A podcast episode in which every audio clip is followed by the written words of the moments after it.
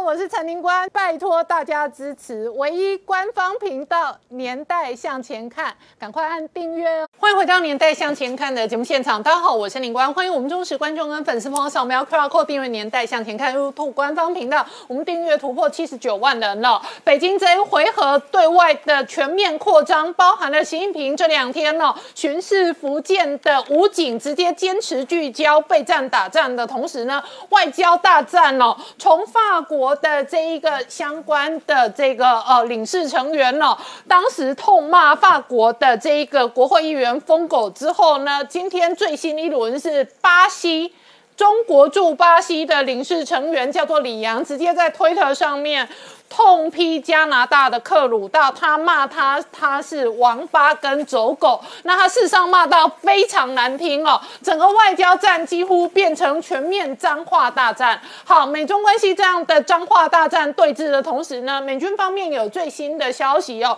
国家利益杂志追踪了陆战队很有可能呢有最新的目标，而这个最新的目标是以集成中国军舰为目标，而在这一个时间点呢。美国方面也要成立太平洋特种作战司令部。好，美中关系很有可能全面拉高军事对峙的同时呢，另外一个战场是在金融的战场。上个礼拜，SEC 确定可能要下架在美挂牌的中概股之后呢，引发中概股全面重挫。那高盛直接大砍百度跟腾讯的股票，同时呢，在美国内部呢，四大这一个网络都遭受到追杀的同时呢，这四大。中国网络巨头也遭受到中国的追杀，这使得呢四大网络巨头呢三天之内市值蒸发高达一点七兆，而这背后会带来什么样的政治、军事、经济的变化？我们待会要好好聊聊。好，今天现场有请到六位特别来宾，第一个好朋友是日本专栏作家福泽桥，大家好；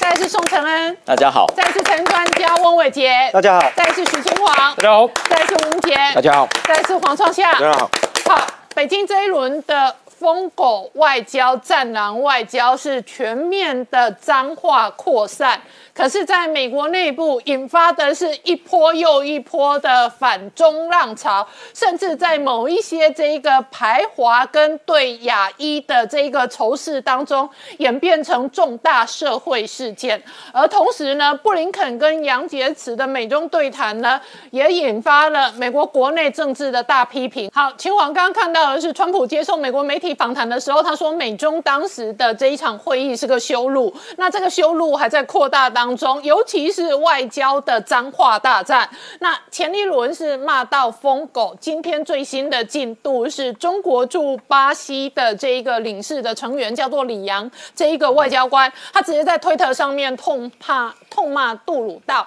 而且他骂的话很难听，翻译成中文就是王八跟走狗。对，没错，因为中国驻巴西这位总领事呢，你会发现哦，他叫李阳，然后他把这个世界的外交史骂上一个脏话的新高度，而且这个脏话的历历史性高度呢，也堪称是中国外交史以上来人骂脏话骂最多的。为什么这样讲呢？你会发现这几年呢，哦，中国的战狼外交或者说这个要愤怒外交呢，脏话好像不骂越重，他不会升官啊。所以你看之前我们看到卢沙野，卢沙野不是现在在法国大使任内的时候呢才骂脏话的哦。这个中国驻法国大使卢沙野之前在派驻在加拿大的时候呢，遇到华为孟晚舟事件的时候，大骂加拿大政府说这个是自大的白人至上主义哇。他这句话已经是骂得很重、骂得很凶了。但是当时呢，你会发现，哎，果然有骂有笑。什么叫有骂有笑？这个孟晚舟是没有放出来，是没笑了。但是卢沙也升官了啊，他从加拿大到法国去了，所以让人家发现说，哇，这个大家都是要用骂的啊。那如果还大家还有印象的话，不要忘了之前我们讲到这个中国在瑞典的有一位大使叫桂崇友，桂崇友当时呢也是怎么骂的呢？他是骂说，我们给我们的朋友呢喝最好的酒，但是对我们的敌人，我们喂他们吃枪炮。所以他讲的话呢，你也会发现话很重，但是这些话呢，都比不上现在我们看到巴西驻这个我们说中国驻巴西的这一位总领事人骂的最重。他竟然直接骂加拿大的这个这个总理杜鲁道，骂他什么呢？骂他说他是美国人的走狗，骂他说他是加拿大的败家子，撩不要干。你很少看到说这几近于说用人格攻击跟人格毁灭的方式去攻击一个国家的元首哦。但各位，你有没有发现一件有趣的事情？嗯，你是住在巴西的外交官，关加拿大什么事？你为什么要骂到加拿大去？再骂，照理说也应该是由加拿大中国驻加拿大大使来骂吧？嗯，那你驻巴西的一个总领事，你这时候跳出来再骂这个加拿大的那个总理，你不觉得很奇怪吗？第二个，你去看这一位，我们讲说中国驻巴西总理是李阳的他的下面的推特，他下面骂多凶哎，他下面几乎每一个中国人有去回的，他都会去回，老外去回的他也去回。有一个中国人跟他讲说，哎。中国的外交官从当初龙永图的时代到你现在这个格调，你不会觉得惭愧吗？结果你知道李阳怎么呛回去的吗？李阳就呛说：“你就是个牧羊狗！”哇，就从这个怎么讲，就是说这个羡慕夕阳的狗，话的意思其实就是这样。然后说叫他去当走狗，说只配这个做这种角色。所以你就会发现什么？而且他还痛骂这个杜鲁道，他说：“你给共产党当孙子都不配。”你就凑合着给美国当狗吧，他就直接这样子回，他就直接这样回，然后所以我看了觉得很无言，因为我想我想想，其实这个世界的外交史很少看到会这么奇怪的一个外交官话可以骂这么重，然后你要再去想一件事情哦，对，杜鲁道的爸爸是完成了中国跟加拿大的建交，而杜鲁道说真的相对态度呢，对于中国是相对友善的，可是。现在的问题是中国把整个国际关系的局势走到现在这个程度，然后结果你们反而跳出来在骂杜鲁道，而且骂他用走狗这种方式骂。我说真的，这种外交关系要怎么回去，实在让人家很难联想。但最大的问题是什么呢？今天川普有一句话讲的是对的，川普哪句话讲的是对的呢？川普其实之前呢，我们知道他有一个外交上面的顾问叫余茂春，余茂春就有讲，这个中国的外交手段呢，最喜欢的就是用骂重话的方式呢吓退你，让你退让，反正你会退，那我就赚到；你没退，最差也就是现在这个样子。但是呢，这件事情在川普时代有被落实，所以你会发现川普时代呢，中国很少像现在这样跟他打这一下，但现在到了拜登时代，反而中国在骂这种战狼啦，或是骂这种语气重的话变多了，所以你才看到庞佩奥也好。或者是川普也好，接连跳出来说，在我们时代都不会这样子。很显然，你们一定让人家觉得你有软弱的地方。然后我们再让各位看一件事情哦，这个在上个周末有个最新的消息是，美国总统拜登跟英国首相强生之间通电话，谈到一件事情。谈到说他们要做民主版的一带一路，谈到说要对于这个拉丁美洲、中南美洲国家以及新兴市场国家去帮他们做基础建设。那这件事情之所以他们提到的说引起大家注意，是因为中国之前也说要做一带一路了嘛。所以中国在拉盟友动作，现在看起来拜登跟强森也拉着手要去做盟友这件事情。但如果你觉得这是拜登时代才开始，我们要告诉你错了。为什么呢？因为这件事情在川普时代早就开始了。这边给各位看一下，这个是在去年九月三十号的时候。美国在台协会跟台湾签的叫做什么呢？基础建设融资架构强化，在印太地区的建设发展的合作。那美国 A I T 呢，跟台湾签这个是为了什么呢？签的简单的讲，这就是川普版的一带一路。然后找上台湾，因为台湾的金融业有资金，所以他要跟台湾合作。投资在东南亚跟这个新兴市场国家，还有拉美国家的一带一路的建设，所以这件事情是从川普时代延续到现在。那么拜登时代看起来显然终于注意到这件事情重要了。为什么呢？因为在这一篇里面强调的很清楚，第一个，这个是协助你的盟友嘛，那你总不希望你的盟友都站队站到这个中国那边去吧？第二个最重要的事情是什么呢？你一直在讲说供应链希望能够迁出中国，但你供应链要迁出中国，要移到印度、移到越南去，你总是要帮人家印度盖马路、盖电、盖水这要帮人家接吧，要不然人家哪有基础建设去承接你这些供应链移出来的结果呢？所以你会发现它是有布局、有铺陈的。但是很显然的，拜拜登时代呢，他们应该都发现了当初这些战略布局的重要性。所以你会发现，这个美版的一带一路呢。他在现在拜登时代，他终于要开始在往前继续推了，所以他找上了他的英国的盟友，找上 Johnson，所以我们才会讲，就是说回过来看，现在办了这些战狼为什么可以这么嚣张？说实话，在拜登时代，是不是某些事情在川普时代你没有做，所以导致他们觉得说我可以不断的用这种方式去测探你的底线？好，那我请教一下纯恩哦，刚刚讲到北京这一轮的全面战狼外交化，确实哦，已经沦为骂脏话大赛。嗯可是呢，这引来了全球的反中跟天下为中。那在美国国会上哦，事实上哦，几乎每个礼拜都有关于中国或台湾的法案提案。我们来看看最新的发展哈，就是第一个是国会的行动。那么关键是这位人物是这个美国共和党的参议员卢比欧，也是台湾之友啊。他提了一个叫做《台湾关系强化法》，也就是说呢，以前我们叫《台湾关系法》，那么现在就是二点零版的，就是《台湾关系强化法》。那么他在这个过去的会期中间已经提过，但是没有通过哈。这次卷卷土重来，它有几个重点。第一个重点是说呢，美国的政府要成立跨部会台湾工作小组，要专门来做台湾的政策。第二个是台湾的 A I T 大使必须要经过提升到大使的层级，就是需要经过参议院的同意才能够任命。然后第三个就是说要成立一个台湾跟美国的文化交流基金会来强化文化的交流。第四个就是说说呢，要支持台湾参与国际组织的这个行动，并且呢，命令台湾这个美国驻联合国以及驻外的国家的官员都要来支持台湾参与联合国的行动。然后呢，关于台美的自由贸易协定，说必须要继续来谈 T 法，然后要签。台湾的自由贸易协定，然后并且说要邀请台湾来加入联合的军演，那么这个看能不能通过呢？就要看现在的最新的发展。另外的相关的法案就是关于中国的经济侵略，那么他提了一个叫做《中国公平贸易法》，也就是说呢，他们现在啊针对说中国窃取美国的资讯，或是说想要在这个利益上面或者商业的经济力量上面超越美国的行动，采取反制的措施。第一个就是说呢，禁止美国的这个企业。卖机敏的这个科技，还有这个智慧财产权给中国。另外，关于跨国公司如果在中国有所得，回美国必须要加重科税。科税的幅度就是说，你如果在国外被窃了智慧财产权，我同样的那个价额就科税回来。去让你去防止这样的行为发生，并且呢，让这个中国在美国的投资也可以瞌睡。另外还有就是发生很多情形，就是中国的资本、中国的企业家买了很多美国的企业，冒充是美国企业呢，他们现在要去管制，说这个中国的人、自然人或是公司对于美国企业的控股必须要有一个啊管制，并且呢，他透过美国企业来洗产地的情形必须要所管制。另外一个相关法案就是禁止。美国的公共的投资，比如说财政部或是中小企业的补助，进入这个其实是被美国呃被中国所掌握的美国企业的中间，我们。估计，大概有一百二十五家是这样的情形啊，大概每年的得到的这个补助呢，大概有两亿到四亿元之间。好，另外我们来看一下博明，博明是这个前政府的这个国安副顾问，他投书《华尔街日报》有一篇非常重量级的文章，叫做《北京锁定的是美国企业》。他说呢，拜登现在上来并没有在这个抗中的行动上有所放松，因此北京呢采取另外的策略，就是以经来逼政，这个是他相当的典型的策略，就是说，所以。他会瞄准美国的企业，所以他说呢，未来的美中竞争呢，美企到底站在哪边会是相当关键。他说，第一件事，美企要有一个认知，你透过这个中国对于澳洲的贸易制裁，或者制裁这个什么欧洲的官员、美国的官员、英国的官员，他说呢，中国跟美国之间的价值跟意识形态竞争已经没有空间，你必须要选边站。而你如果要赚中国钱的话，看到现在对于 H M N 的这种抵制，你就知道说，你如果不。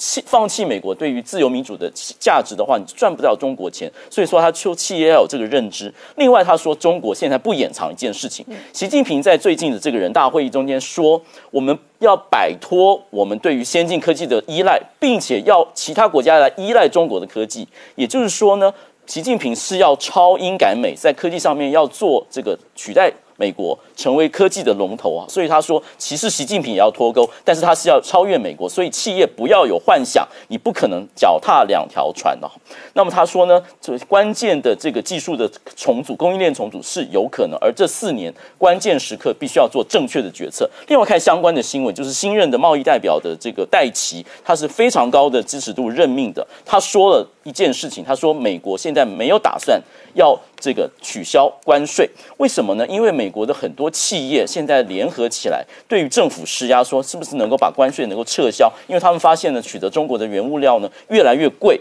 那么戴奇现在说了一句话，他说呢，这件事情关税呢，第一件事是为了保护你们的，为了美国的企业的公平竞争环境，因为中国有很多政府补贴的行为，这个是必须要把它平衡回来。第二件事是说呢，企业必须要有所调试，你们做一些调试，自己可以来解决这个问题。另外就是说，美国现在维持川普时代加的关税呢，不要轻易的放弃，因为这个是让中国能够跟他协商取得比较好的条件的一些筹码。比如说在政府补贴的问题、国企的情形，还有其他结构性的问题哦，美国必须要善用关税作为这个跟中国谈判的筹码。另外一个守备范围就是商务部这位雷蒙多副部长。他接受访谈的时候也说，拜登现在是有系统的来盘点所有的政策工具，要来，做一个整体的战略来抗中。哈，因此他说呢，两件事，第一件事关税的事，他同样也说，很多的国呃企业，美国的企业说，我们的钢铁越来越贵，买不到这个好便宜价钱，对我们竞争力是有有有有这个减损的。他说呢，我们会考虑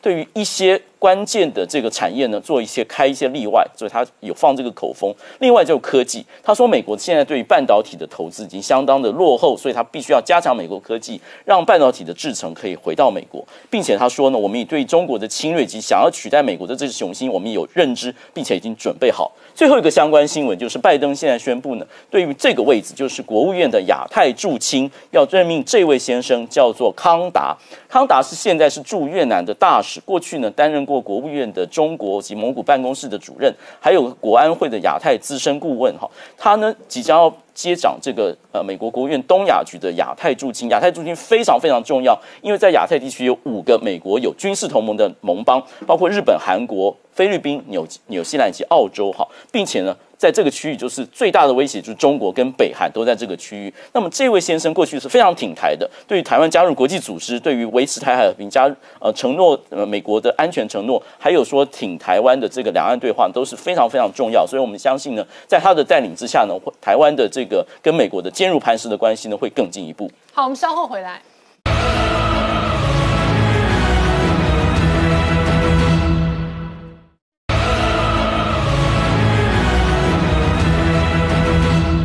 年代向前看的节目现场，我们今天聊的是中国驻巴西的外交官直接在推特上面指名道姓痛骂加拿大总理特鲁多。他说：“你给共产党当孙子都不配，你就凑合着给美国当狗吧。”好，当这一个北京对外的外交用语用到这个时间点，引来全世界跟美军更大的反弹。美军最新的陆战队的目标是以集成中国军舰为目标。好，除了美中之间这实质的战力哈，军事上非但各种的相互的一个抗衡之外，我先谈一个也非常特殊的哈，就是说我们看到先前美国空军跟海军全面的在强化应对中国的军事威胁。近期啊，这个美军的特战司令部啊，呃，也开始哦，其实对外已经公开证实成立了一支印太地区的特遣队啊。那过去谈到特战司令部，印象中比较强常呃听到看到就是，譬如说海豹部队或者三角洲部队哦，进行譬如说这个人质的解救，或者是说这一个敌后渗透的工作。但是这一次是这一个美军特种司令部要成立这支印太特遣队，主要针对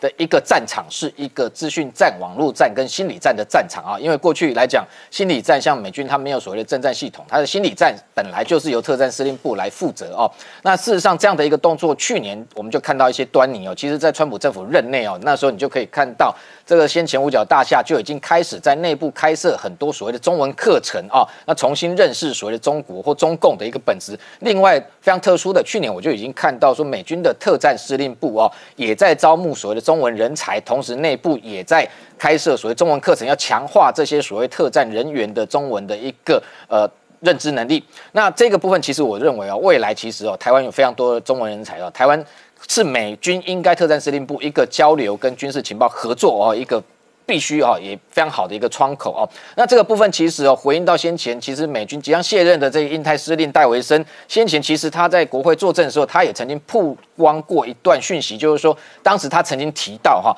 这个解放军其实哈，这个应该是说整个中共内部有高达百万的网军哦，都在这一个。呃对这一个美国哦进行所谓的这个资讯渗透也好，或者是心理战或者假讯息的发布，而且最主要的主轴是这一个针对。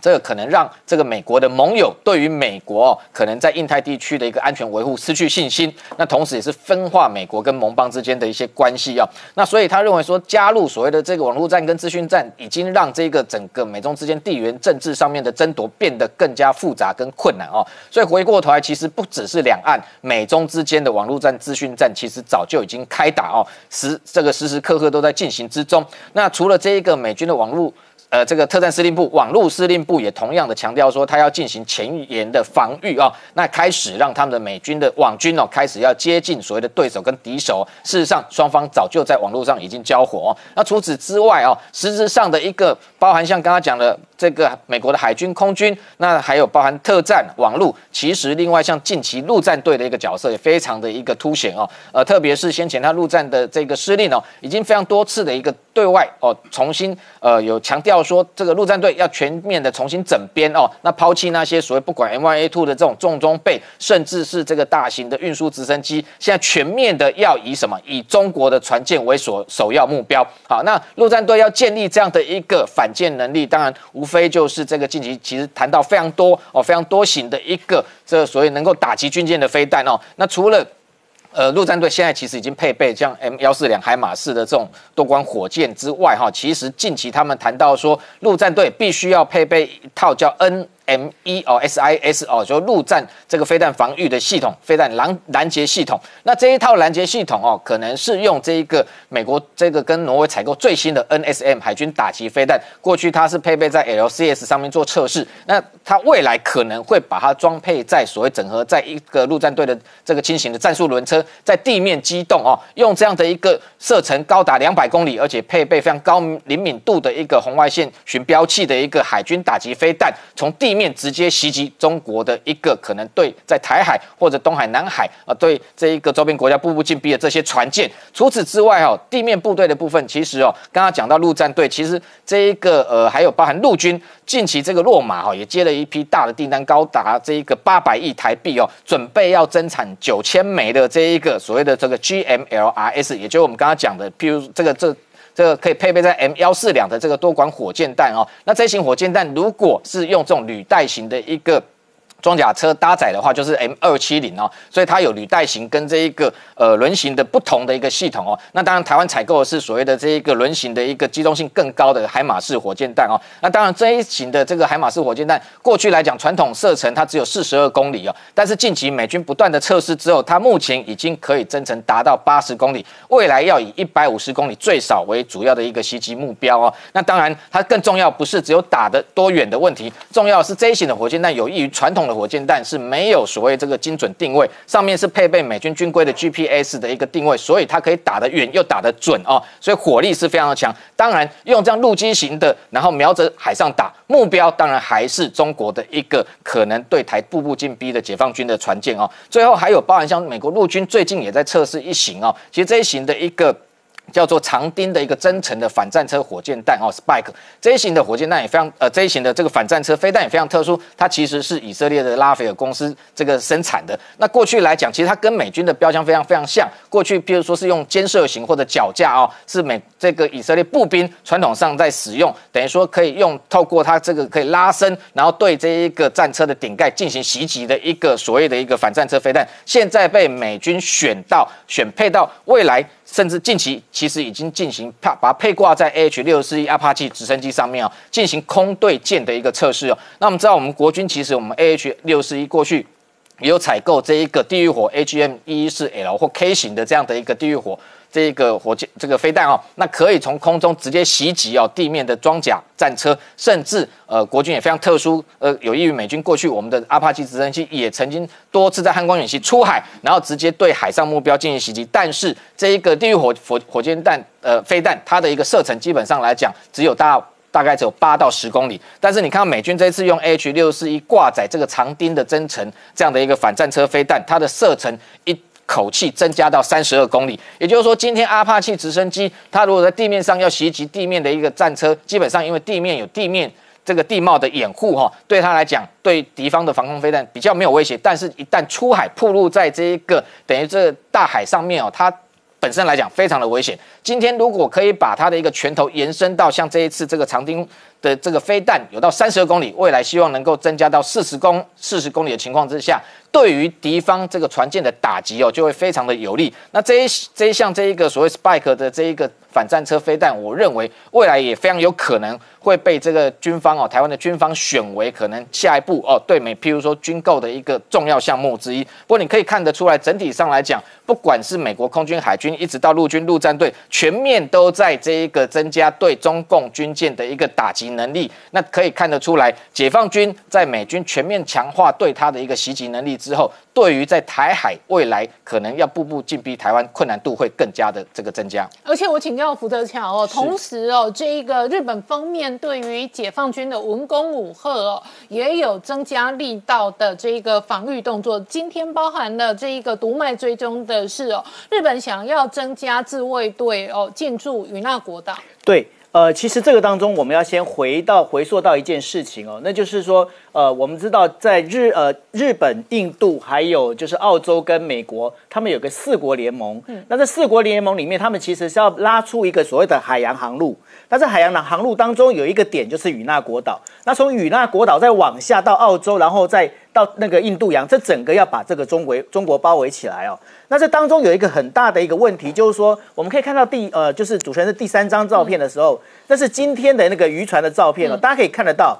这个呃，中国的那个武警船呐，跟日本的海上保安厅的船呐，他们是如此的接近。这是今天的照片。那今天照片里面，你就知道说，就这两艘船，这两呃，就是里面的那一艘是中国武警船，然后底下的这一艘就靠我们靠外面的这一艘，这是日本的海上保安厅的船。他们这以这样的对峙已经几天了？你猜猜看，这已经是四十一天了啊！真的，连续四十一天都在这边，而且呢，它的海域就是在整个我们刚才在讲的于那国岛、宫古岛、宫古岛的整个海域里面，他们就在那边，就在那边对峙。哦，对，在那边对峙。但是呢，这当中有一个很大的问题，这个什么问题呢？因为海上保安厅我们知道，它其实是属于武装警察，但属于警察了，它现在没有武装。但是呢，我们知道说，其实自卫队它到现在为什么不能出手的一个最主要的原因，嗯，在于就是说有一个所谓的自卫权的三武力三不使用的一个原则。那这当中的话，没有办法进逼到这一点的时候，其实它是没有办法往前走的。嗯，那也就是日本会因为这件事情会觉得非常紧张，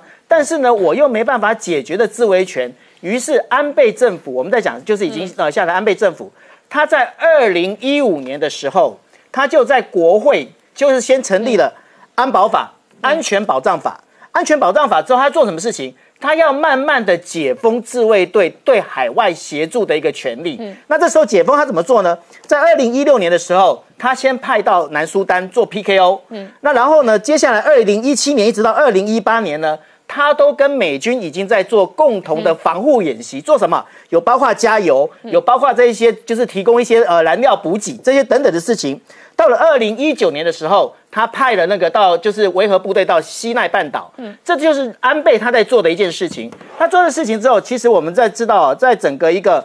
到二零二零年的时候，日本跟美国共同防务，在二零二零年的时候已经达到二十五件，嗯，但所有东西还是卡在一个问题：自卫队该怎么做？那所以呢，今天呃，这个不管是读卖新闻也好，或者是朝日新闻也好，他提到了一个非常重要的一点。就是要把这灰色地带，也就是周边有事，因为他在那个呃武那个就等于说武力防卫的这当中里面有一个周边有事非常重要的一个点，他现在把周边有事要改成什么？改成叫做台湾有事。嗯，万一如果台湾判断台湾海峡可能相对是它周边最危险的区域。对，那因为呢，在这里面要把它明文写进去，嗯，写进去的原因就是因为过去为了就是。比方说，像我们之前也在讲过，就是日本可能想说，我毕竟当老二嘛，我不要把话讲那么清楚。但现在问题已经，人家已经把船开到你家门口了，嗯，那这个不能再这样子，就是模模糊糊。所以说，把这个呃整个周边有事里面把台湾写到这个里头去的最主要原因，就是希望给自卫队能够有这权利，能够呃往前走。那这也是为什么，就是说现在呢，预计大概是呃今天的琉球日报已经在报道。就是说，也许在这个夺岛呃军事演习，也许会在今年的下半年，也就在九月或十月左右，这是他们现在预计的一个时间。好，我们稍后回来。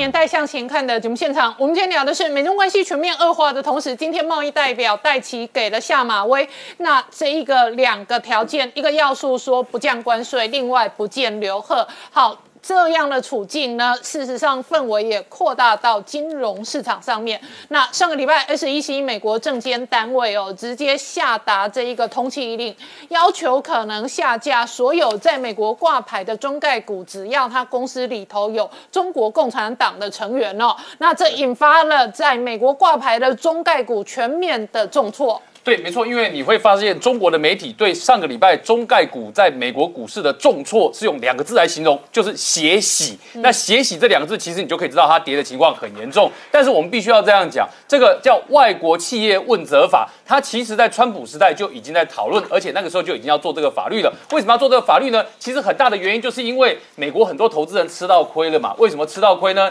因为你在美国挂牌上市，你在美国割韭菜，你在美国收投资人的钱，但是你的财务报表基本上你又不需要揭露，而且不需要揭露的原因呢？你还堂而皇之的告诉美国说：“哎，我中国是个主权独立的国家，所以我财务报表为什么要让你美国的审计单位来看过？我中国当然是让自己中国的审计单位看就可以了嘛。但是这个就可以了嘛的状况呢，就让很多美国投资人受害嘛。因为中国的这个相关的，我们说这些股票企业。”做假账的情况最有名的就是像瑞幸咖啡的例子嘛，之前像龟山乳业也有状况嘛，所以像这些中概股呢，它让。这个美国投资人吃到亏的例子层出不穷，那这其实已经是一个美国的国安危机了。再加上你在美国这个地方呢，我们说你割韭菜割完了，但拿到的钱在中国搞不好还搞一些这个所谓军民融合的企业，在这个情况之下，对美国的国安危机基本上是成这个雪上加霜。所以你看到这个外国企业问责法呢，之前中国一直说我们基于主权，叫你美国不要这样干。但是呢，现在我们看到的是，外国企业问责法不但过了，而且美国的证监单位呢，现在其实给他的等于是外国企业问责法的施行细则的部分。所以它里面有三个很重要的特质，各位要去注意的。第一个，它就是告诉你说，你的所有的财务报表呢，必须要给我美国看看过，你不能再像过去一样都说，哦，那是你中国的国家主权，你不给我看，这是第一个，你不给我看的，基本上你就摘牌。第二个呢，他告诉你说，你必须要证明你的公司不被中国政府所拥有或是控制。哦，这个部分就很严重了，因为其实中国很多的公司，你要怎么证明你不被政府控制或是所拥有呢？像以阿里巴巴的例子来讲，他今天阿里巴巴的马云，中国政府暗示你说要你辞职就辞职，要你撤掉办公室你就撤掉办公室，在这个情况之下，请问他算不算中国政府对他可以实质的控制或是实质的拥有？这里面就有可能很大的这个界定的空间。那在这个情况之下呢，他很有可能就不符合条件了嘛？那所以再再看第三个，第三个就是提到的，就是说如果你有。共产党成员担任你公司的主管、高管，或是你的董事会的话，你必须要揭露。没有揭露的话，基本上你也符合摘牌的条件。那么这三件事情呢，其实都让很多的中概股在之前就踹了一弹，只是他们认为说，在这个情况之下，比他们想象中来的又快又急。在这个情况之下，你会发现很多中概股之前来不及调整好的，在上个礼拜的股市里面就遇到了“血洗”两个字的结果。而且这个请教伟杰哦，那财经媒体追踪哦，高盛上个礼拜还大砍了一堆。百度跟腾讯持股没有错，我想其实，在上个礼拜五的一个盘中交易当中，其实这一笔交易其实是有影响到纳斯达克指数盘中的一个变化，它是直接从上涨将近快一个百分点，直接跌到盘下零点五个百分点，所以其实中概股的这种清仓的一个这个交易是有影响到这个美国股市的交易哦。那高盛上个礼拜五其实是有一些大宗交易的部分是在一百零五亿的一个美元部位。包含像是六十六亿元、六十六亿美元的百度、腾讯音乐跟这个唯品会，哈，那这几个公司呢都被高盛全部的清仓。另外三十九亿美元的这个。Viacom、CBS 的相关媒体，包含像是 Discovery、Farfetch，然后再加上爱奇艺跟跟谁学这几家，最主要都是以中概股为主的一个部位。那么高盛呢是全面性的做清仓的一个动作。那么当然最主要的原因就是刚刚清华特别提到，就是川普任内实施的这个问责法的部分。另外还有一个部分就是连中国的北京政府其实都在加强针对于金融科技以及电商反垄断法的一个取缔。像是过去我们在节目当中帮大家追踪的这个啊蚂蚁金服啊，或者是在这个腾讯的部分，其实受受到了一些相关的影响。那么包含像是阿里巴巴、百度、网易跟京东，市值光是这三天就蒸发了一点七兆新台币。那波段的部分，阿里巴巴是已经重挫了将近快三成的一个现象。嗯，那百度呢，这个搜寻引擎呢，当天是就跌了十四个百分点。那波段从今年的高点以来是已经腰斩了。吼，哎，百度的上一个高点在二月底，那个时候哦三百多块，没错。现在一百七十块，刚好直接腰斩，刚好腰斩。然后二月底走到现在刚好一个月，没错，一个月就一个月腰斩，第一名百度。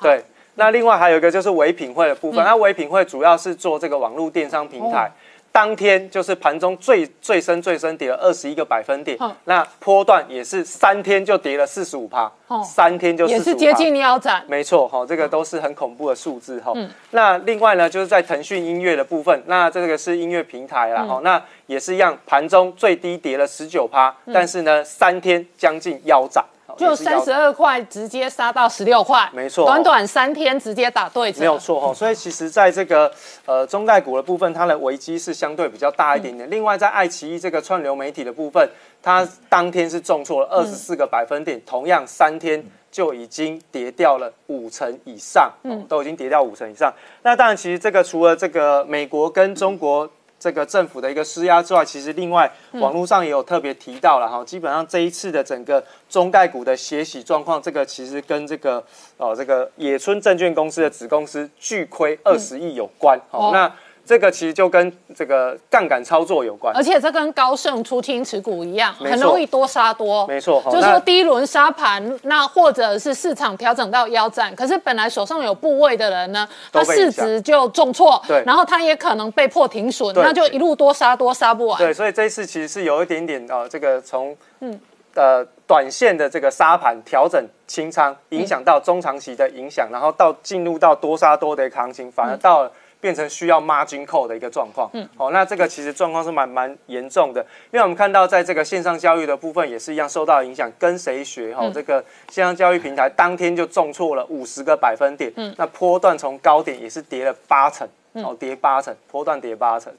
好，那另外在好未来的部分，这个也是线上教育平台当天最低跌了十九个百分点，波段也是将近快腰斩的一个部分，很夸张哎，对。这个都是一个月之内哈就有腰斩的一个行情，哎，所以这个用“血洗”两个字不为过，不为过哈。而且这样子的一个出人命的，对这样子的一个行情，其实造成这个野村证券的子公司巨亏二十亿美元，它是当天就亏二十亿美元。而且我相信一定不止野村的子公司嘛，也有可能有一些 hedge fund 或者其他的投资银行也有亏损的部位。因为野村的子公司它是这一些，就是比如说这个旗下最主要的客户是 Archegos 跟。天悦这两家基金公司是开在野村的账户里面，那这一杀下去就被迫平仓停损。所以其实现在目前在美股盘前交易的行情当中，野村是跌了十五趴，瑞士信贷跌了十一趴，德意志银行也受到影响跌了五趴，摩根斯丹利跌了三点五趴，高盛也跌了三趴。哦，所以其实都是在上个礼拜就一环扣一环，对，一环扣一环的一个影响。所以其实这一些提供给这些客户。杠杆交易的这些券商们，其实都受到一些比较大的影响。那么直接受到影响，当然就是野村这家公司啊。哈，那所以在整个这个交易上面，是已经开始进入到了多杀多 margin call 的一个状况。那当然，现在目前市场上还在猜说抛售潮到底有没有结束。嗯，现在目前预估他们的仓位大概还有数十亿美元还没出完。嗯，所以应该还有一波的这个抛售潮会出现。嗯，那另外我们看到在国内的部分，财讯传媒的董事长谢金有特别提到，这一次的这个立讯的股价也。也是出现了腰斩，嗯，好，那这个腰斩其实就很特别，因为其实，在去年呢，我们看到，不管是在这个伟创跟和硕把他们在中国大陆的厂房卖给了立讯精密之后，哎，市场上好像都觉得说，因为有中国国家的一个扶持，所以立讯精密呢就会超越红海，嗯，然后呢，这个。所以他们有一些是换股哦，像伟创跟和硕是直接改持这个立讯股票。没错，所以他们第一波把立讯股票卖掉都有赚钱，但没想到在第二波他们又买回来。立讯腰斩了，他就要认列亏损。对，他就赔钱了。好，它要赔钱。那反观是在可成的部分，可成他虽然说把他的厂房卖给了蓝思科技，可是他选择把现金拿回来台湾做投资，他不去换股票，好聪明，对，先落袋为安。好，当然我们看一下立讯的股价。在波段也是从今年以来就直接就腰斩哦，三个月的时间。另外，在蓝思科技这个零组件的公司哈，其实在波段也跌幅超过四成以上。这个其实都是过去市场上看好在中国大陆的苹果供应链当中的它一些厂商。这一次，包含像是戈尔声学，包含像是这个欧菲光，其实都一样都重挫的一个发展。所以，其实就目前看起来，中国大陆的一些相关电子大厂的一些红色供应链，似乎在今年都还没有调整完。也就是说，在之前估值过高的风险，在今年会陆续的发生。好，我们稍后回来。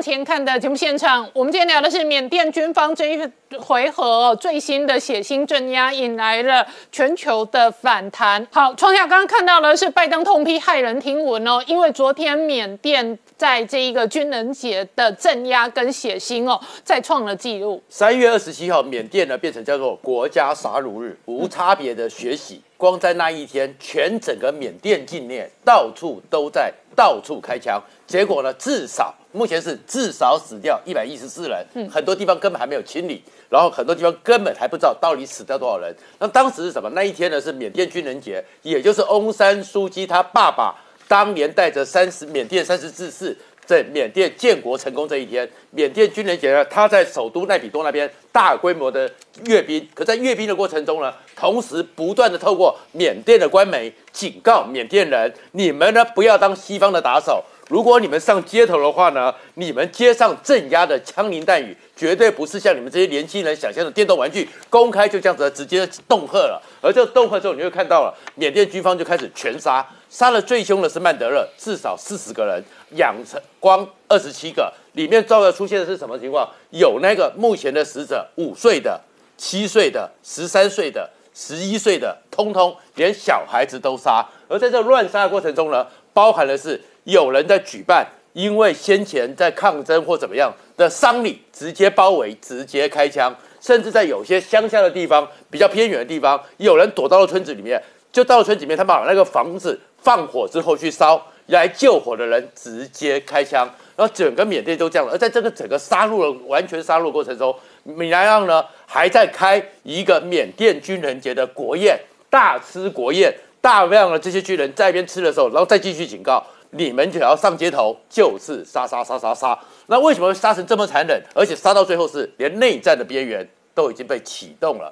因为你知道说，上次三月十四号的时候。在仰光西方的一个工业区，因为中国的几家工厂被包围，然后军方就去杀人，杀了三十九个之后，当时各国就觉得你缅甸军方已经太过分了，太过分的时候呢，所以美国和欧盟就开始谴责缅甸，发动了对缅甸相关军系有关的企业进行经济制裁。而这样的东西，缅甸呢，缅甸它的压力已经很大了，内部里面已经开始有不稳了，然后甚至连东协都觉得你这样搞法，我们不能接受。东协正在讨论要开一个紧急的最高领袖会议，大家要一起来讨论，东协十国来讨论针对缅甸我们该怎么办。而在这样一个情势之下呢，那整个米莱呢，他就觉得说他一定要升高，一定要压制对方，而且最重要是说他在这场阅兵的时候，他邀请了很多国家去观礼，结果只有俄国、中国、印度、巴基斯坦、孟加拉、泰国和刘国九国派了观礼团，可是。位阶降低，连最挺他的中国，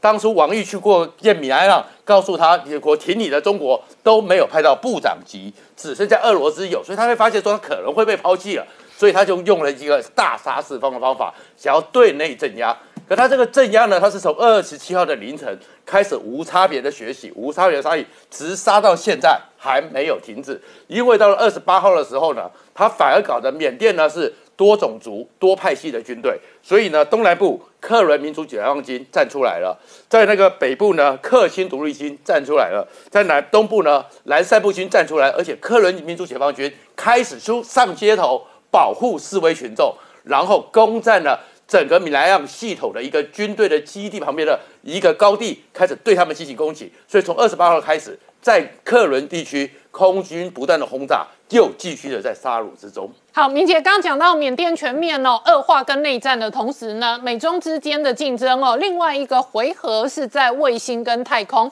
不过呢，美军前几天证实了中国的这一个其中一个卫星哦，直接在太空中碎裂二十一片。对，美国太空军最近追踪到发现哈，中国中国这一枚哦叫做云海一号，它的零二号啊，那其实这一个已经这一个裂成二十一片碎片，变成在太空轨道里面变成太空垃圾啊。那比较特殊的是说。这一枚这一个中国的卫星，它是二零一九年的九月才发射哦，算是一枚新的卫星。那它的主要目的虽然是讲说是探气。呃，探测大气啊，海洋的一个这个环境。不过，这当然某个程度这样的一个卫星也可以拿来作为所谓的军事卫星哦。那至于它为什么会裂成二十一块啊，目前来讲，美军也没有进一步的一个说明。不过，从过去基本上来讲，这个卫星会这个爆炸或裂解哈，如果是它自己内部的一个状况，非常有可能，比如说是它的太阳能的这一个电电池哈，呃，可能爆炸哦，那造成它的一个内部的一个这一个整个碎裂啊。那当然，过去中国也曾经用所谓的反。这个卫星飞弹哈，把自己旧的卫星给击落哈。不过那又是另当别论哦。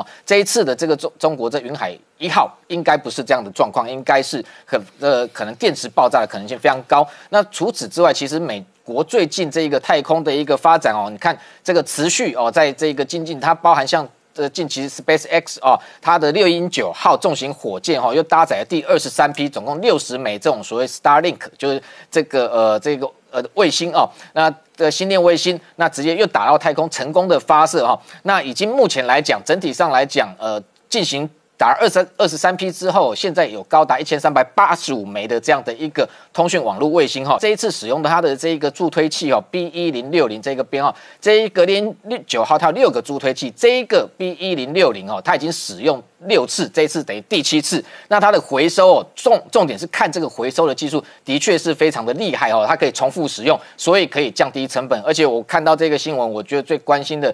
有趣的是，这一个他用一艘这个无人船哈，在海面上哈，让它这一个降落回收啊。这一艘船的这个船名其实大概就是马斯克的一个浪漫个性。这艘船的船名叫做 Of course I still love you 啊，就是我当然还爱着你哈。搞不好跟前妻前女友示爱。对，所以啊，那这艘船这个名字哦就很很吸睛哦。那这也是等于说整个这个猎九号它这些不管是一级火箭或助推器，整个成功的一个着陆的第七十八次哈。所以这。这样的一个重重型的这一个火箭，等于说除了打除了星链的一个卫星之外，其实先前也帮美军成功发射过非常高机敏度的 GPS 第三型的一个军用卫星。那整个除了刚刚讲的一个呃助推器或者。它的一个其他的一级火箭的回收之外，它的整流罩高达一点七亿美金，也顺利回收，因为上面备有太空呃不有这个降落伞哈，所以全面的一个可以降低成本的情况之下，未来这一个等于 Space X 它在协助，不管是自己的这个星链的卫星也好，或者是其他各国的卫星，包含先前台湾的卫星，也有请这一个 Space X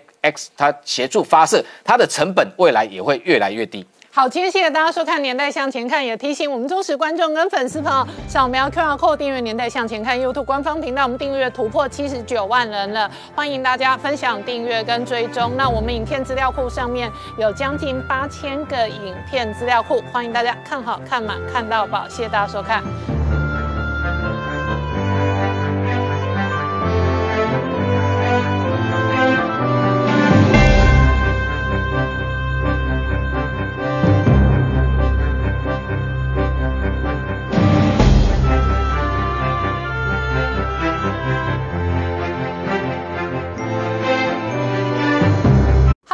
陈宁官，拜托大家支持唯一官方频道《年代向前看》，赶快按订阅哦！Hello，我是陈宁官，拜托大家支持唯一官方频道《年代向前看》，赶快按订阅哦！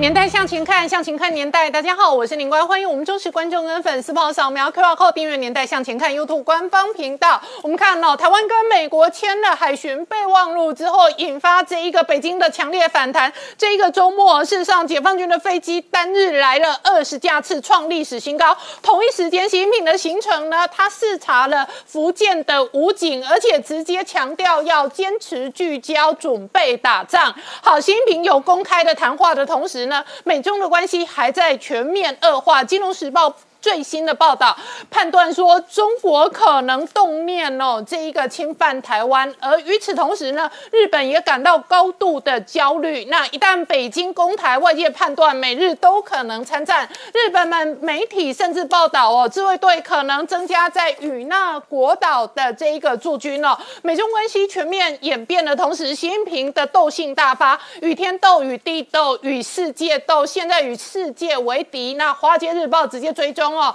北京对于全球的封杀手段呢，现在已经扩及全球的知名品牌。同一时间呢，今天美国的最新贸易代表呢，戴奇直接公开讲，不准备降中国关税，也不见刘贺。好，美中关系全面恶化的同时呢，在台湾内部哦，今天包含晶圆代工台积电传出哦，相关十二寸厂的涨价调整风潮。同时呢，二月份台湾本地的景气对策讯号亮了红灯，这个是三十一年来新高，而这背后会带来什么样的政治、军事、经济的变化？我们待会儿好好聊聊。好，今天现场有请到六位特别来宾，第一个好朋友于中基将军，哎，大家好；再是立法委员高鸿安，大家好；再财专家翁伟杰，大家好；再是徐清华，大家好；再是吴杰，大家好；再是黄创夏，大家好。好，我刚刚讲哦，台湾跟美国签了海巡备忘录之后呢，引发了解放军的反弹。而同一时间，习近平视察福建武警，强调要聚焦，要全面备战打仗。好，秦皇刚看到习近平视察福建的武警的时候，直接公开讲哦，坚持聚焦备战打仗的同时呢，解放军的飞机哦，二十架次哦，侵略我国西南的这一个空域。对，因为你看到这个习近平呢，他去这个福建，他去巡视的时候呢，他这个画面看到是巡视武警部队的时候，巡视武警部队的时候呢，习近平除了强调要背焦打仗、聚焦打仗之外呢，他还讲了八个字，哪八个字呢？他叫做全时待战，随时能战。所以你会发现他讲的话其实很硬，然后在这个时候呢。有人解读说，他叫核战两手。什么叫核战两手呢？一方面表达的很硬，一方面呢，你也会发现他在这个时候提出了三会的讲法，好像要对台湾就是予以这个施予恩惠，然后有柔怀的这种怀柔的这种方式。但是不管他是核战两手还是怎么样，你会发现习近平呢在备战的讲话里面，你可以看得到他这一段时间以来硬的那一面。怎么说呢？观众朋友可以注意一个时间点，这个我们讲说，美国的国务卿布林肯跟中国方面杨洁篪、王毅举行二加二会谈是什么时候？是三月十八八号、三月十九号的时候。然后你会发现一件事哦，在过了三月十八号、三月十九号之后呢？中国方面从三月二十二号一路到三月二十七号，都是反制裁、反制裁、反制裁、反制裁动作不断。怎么说呢？你可以看到，在之前我们看到是三月十八、三月十九号过后呢，很明显的，美国国务卿布林肯呢，他是拉拢到了盟友的味道。所以你可以看得到是加拿大方面跟欧盟方面呢，都跟随着美国呢，对于这个中国方面提出了制裁名单。哪些制裁名单？有制裁在香港里面呢，在打压学运、打压民主的名单，也有针对在新疆问题里面呢。打压人权的名单，但是你可以发现的是，这一串的这些我们所谓的制裁行动之后，对于中国来讲，如果一直被你压着打，好像也是怪怪的。结果果不其然的是，你看到从三月二十二号到三月二十七号，中国的反制裁的这个名单也都一个一个寄出来。首先是三月二十二号的时候，你看到的是这个中国先对谁寄出制裁？先对欧盟寄出制裁名单。所以你看到欧盟里面几个不同的国家，包括。欧盟议会里面有法国的成员，有德国的成员，尤其德国那两个成员呢，还有绿党的，还有这个我们说基督教民主党的这几个成员里面，你都会发现，人家本来态度对于这个人权也好，或是对于民主也好本来维护程度就是比较高的。那反正你要点名，那我也反正也不用阿里巴巴，我也不用百度，我也不用腾讯，那就随便你嘛。所以他也告诉你说，你不让我去，我就不去啊。但是我们还是要关心这件事啊。但对中国影响最大的就是，好不容易谈妥的中欧投资协定呢，人家就告诉你哦。蛮蛮那大呐，我们就先先不要省再说。所以这个是三月二十二号的情况。结果到了三月二十四号、二十五号的时候，我们看到的是什么呢？是你看到中国大动作的对 H&M 啦、艾迪达啦、Nike 发起所谓的这种企业在网络上的民主报复式行动。那结果呢，在二四二五之后呢，很快再转了一个调子，到三月二十六号的时候，转成是对谁？对英国寄出制裁的名单。寄次寄出制裁的对象包括英国的前保守党的党魁史密斯等人在内。然后呢，到了。三月二十七号的时候，哦，动作在加大，它的范围把美国跟加拿大都列进来。加拿大的部分，你看到他把这个加拿大的一个叫叫庄文浩的，我们讲说比较保守党的议员，他把他列到制裁名单里面去。那对于美国呢，则是列了宗教自由委员会的主席跟副主席名单在内。但这里面很吊诡的有一件有趣的事情哦。照理说啦，通常这个要制裁的对象哦，因为现在人家。会去制裁你的，通常都是现任执政的执政党嘛。可是很奇怪，加拿大这个被制裁对象，他其实是保守党的议员呢。你要制裁，应该制裁现在杜鲁道的自由那个自由党才对啊。为什么反而去制裁一个保守党的议员呢？所以有人就说这里面看起来有点违和感的味道在。所以你就会发现呢，习近平在这一波的制裁跟反制裁的动作里面，你闻到了当初毛泽东的那个味道就回来了。哪个味道呢？就毛泽东当初所很爱讲的这个与天斗其乐无穷，与地斗其乐无穷，与人斗也其乐无穷。现在看起来，习近平好像很引就有这个斗争了，但是我们还是要回归一件事，就是国际关系要讲的还是凭实力嘛。所以我们才会说奇怪。那像这一次发起的斗争里面，人家就一直在讲说，那你要斗斗这些国际大企业，会不会哪里觉得怪怪的？因为斗到哈，你看好多小粉红都讲啊，说我们呢要制裁这些抵制新疆棉花的企业，因为这样的抵制下去呢，可以帮助中国国营企业长大，像李明这些企业就变大了嘛。中国未来靠内循环就好啦。但是等等。我们要看一下，真的是这样吗？各位观众朋友，你可以看哦，从我们给各位看的资料里面，这个是中国三大服饰的，我们讲说纺织部门里面，包括服装，包括这个家用纺织以及这个产业纺织的部分。产业纺织就是包括像医流用这一些，你会发现哦。它的零售中国国内的部分，跟它出口的部分，哎，出口占超过一半以上哦。这里面呢是上兆人民币的规模。那在这样的情况之下，你说这出口的部分，你全部都要靠内循环来来补，这个其实让人家就觉得这个你补得起来吗？这是一个大问题嘛。而且最重要的是，各位可以看到这个图里面，这告诉你一件事，什么事情呢？你会发现中国的相关，我们讲说跟纺织服饰有关的这个。零售啦，或者是说批发啦，或者说我们说工厂啊，这个企业家数有一百二十一万家，员工人数呢有一千五百六十三万人哦。你这个打下去的结果呢，你要想到一件事情哦，光是 Nike 在中国里面就有一百零七家的代工厂，员工人数超过十四万人。那难道你真的要打下去，打到这些大家都没工作，然后大家都死掉吗？所以我们才会说这个打法哦，感觉打的这个有点不是很理性。但是我们也发现一个有趣的迹象，就是它好像呢这个打下去，但是又不要打真的，所以出现一个很尴尬的情况。在河南郑州，我们看到的是有小粉红很认真的拿支持新疆棉花、抵制 H M，跑到 H M 的门口去抗议，结果呢被公安给带走了。然后在上海呢，也有人跑去劝阻，但是呢现场依然很多人在排队。那更不用讲说在成都的部分，我们还看到呢，人家爱那个 Nike 一打折，哇，现场马上排满，还有人告诉你说，哎。我排队来买这个，我排队一个小时买一双回去现赚一千块人民币，我干嘛不要呢？所以你会发现哦，这个中国这一波到底打真的打假的，其实是让人家觉得非常吊诡的一件事。嗯，那我请教一下明姐，可是同一时间哦，新平哦这一个对全球强烈抵制哦为这一个以商逼政的工具哦，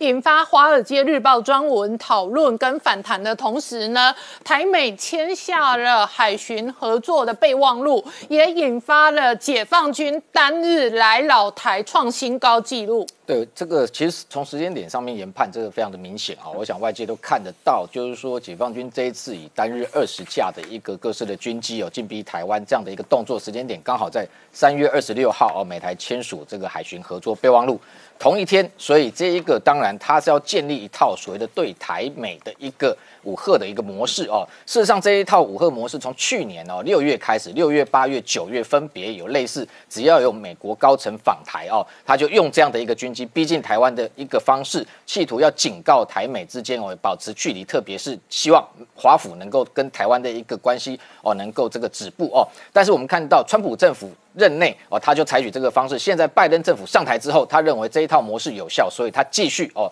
这一个从事顾忌哦。那我们来解读一下这一次哦，他的一个所谓单日哦二十架军机哦进逼台湾，跟过去有什么不一样？第一个就是说，他创了单日的新高了。因为过去来讲，像去年的九月十九号，呃，他单日有到十九架；九月十八号十八架。那其他的方式，他大概都是以前后两天的方式哦，合计像九月那一次有高达三十七架，但是是分两天。但是像今年一月二十三号单日十三架，二十四号十五架，同时还有像上个月二月单日九这个二月十九号的时候九架，然后二十号十一架的方式哦。但是这一次它集中在一天，一天就二十架出动。不过就国防部的相关情资的显示，就是说它这二十架也不是一次哦，它也是分的大概两批到数批。它就主要大兵力来讲，大概早上九点多一批，中午十二点半一批哦。所以这二十架也不是一次。出来，因为台湾的这个空域其实非常狭小。你看它这次非常特殊的，还出动了空警五百，表示它的空中战场的指挥管制哈，还是只有一定的能力，没有办法一次这个数量非常多的一个这个架次来进行指挥哦。所以它还是分了两批以上的架次。那特殊的是这一次的航线跟过去不太一样，我们简单来讲一下。你看这是这个三月二十六号当天的这个航路哦，比较特殊的是过去来讲，大概都是集中在这一个西南的呃这个防空识别区 ADIZ 的这个角。角角落这个地方，它就切这个斜角，但是这次你可以看得出来，它向东哦穿出巴士海峡，已经绕到这一个。台湾的东南角，哦，这一次为什么要这样飞？这一次飞这个东南角的部分，它还是在 A D I Z 的外缘哦。那如果从这个国防部这个公布的这个机种来讲，非常有可能就是只有轰六哦，本来有四架，大概中间有可能有两架一批，那再加上这个运八反潜机飞到台湾的东南，为什么这次要这样子突穿出来？非常明显的这个时间点上，也是在企图打击台湾的这个士气，特别是。台湾空军上周末这一个呃，等于上周有两架 F 五一战机哦，不幸这个失事哦。那等于说呃，这个台湾空军忙下令天安特检，天安特检就是基本上所有的这一个训练机种大概都是停飞的。所以他透过这次的行动，一方面哦，政治上要对台美之间进行所谓的这个战略讯息的一个警告；第二个，军事上在测试台湾的东南的空域，在天安特检情况之下还有没有空防，然后还有空防的情况之下。有没有可能借这个行动进一步，其实就是在对台这个非常可恶的落井下石了啊？就是说，认为说这个时候台湾的空军可能士气低落，所以他借由这样的战机进逼，然后来对你台湾的军事士气进一步进行打击哦。那除此之外，我们看到这一次，其实在机种上面来讲，刚刚讲到空警五百哦，这种空中预警机，过去来讲它是这个。维持在譬如说台海这个中线以西或者外围的地方进行所谓空中管制，这一次直接加入编队哦，也就是说，它在这一个演训上面的强度的确是有升级。同时，你看这一次哦，这个歼十六也派了十架，过去最高纪录是有曾经派到十二架，但是你会发现歼十六在这几次大兵力这个进逼台湾来讲，都扮演重重要的一个主力角色。换句话说，就是说苏凯三十 MKK。可能已经被他们所谓这个山寨的一个歼十六版哈新战机给取代哦。那当然，它还中间也配合了歼十，但是你会发现歼十的一个架次都通常都非常少，可能只有两到四架次。像这一次只有两架次，也就是歼十它基本上它的这个载油能力有限哈，所以它飞的航程也有限。那这个武装这个火力也有限的情况之下，歼十六是未来攻台可能犯台的一个主要这个重要的机种。那这个部分。觉得台湾的空军也要提高警戒，就针对歼十六相关的一个行动哦，要进行所谓的这一个警戒哦。那同时还有这次比较特殊的是说，我们看到过去它持续用运八，不管反潜或电侦机，特别是这种远干机来讲，它在近期已经被发现可能对台湾已经有所谓的电子战开打的一个这个状况。电子战被称为这无烟硝的战争。它真的对你进行攻击的时候，其实外界是看不到的。但是台湾当然我们自己有自己的一个电子作战的一个防卫的能力。它今天对你进行所谓电子的干扰或压制来讲，台湾也可能会借此接收到相关的一个参数跟讯息，对它也有一定的一个反制能力。不过可以看得出来，就是说习近平过去基本上来讲，中共过去对台的武吓，当然是这一个心理战的一个成分居多，喊喊的居多。但是近期的确，他有开始有实际在操作，实际在演训，针对相关的科目。在做相关的准备，有没有能力是一回事，但是这个企图大增，这是非常明确。第二个，他刚刚谈到说，习近平这次也非常特殊的到福建哈，刚刚画面有看到他去视察的是一支这个驻守在福州的这个武警第二支机动支队哦。那我们觉得很特殊的是说，习近平其实他去这个考察福建的时间是在二呃三月二十二到二十五号，其实已经结束了。在二十五号结束之前，没有发布任何的跟。军方或者是说武警有关的讯息，那这一次他在二十六号新华社才补发了这一则讯息，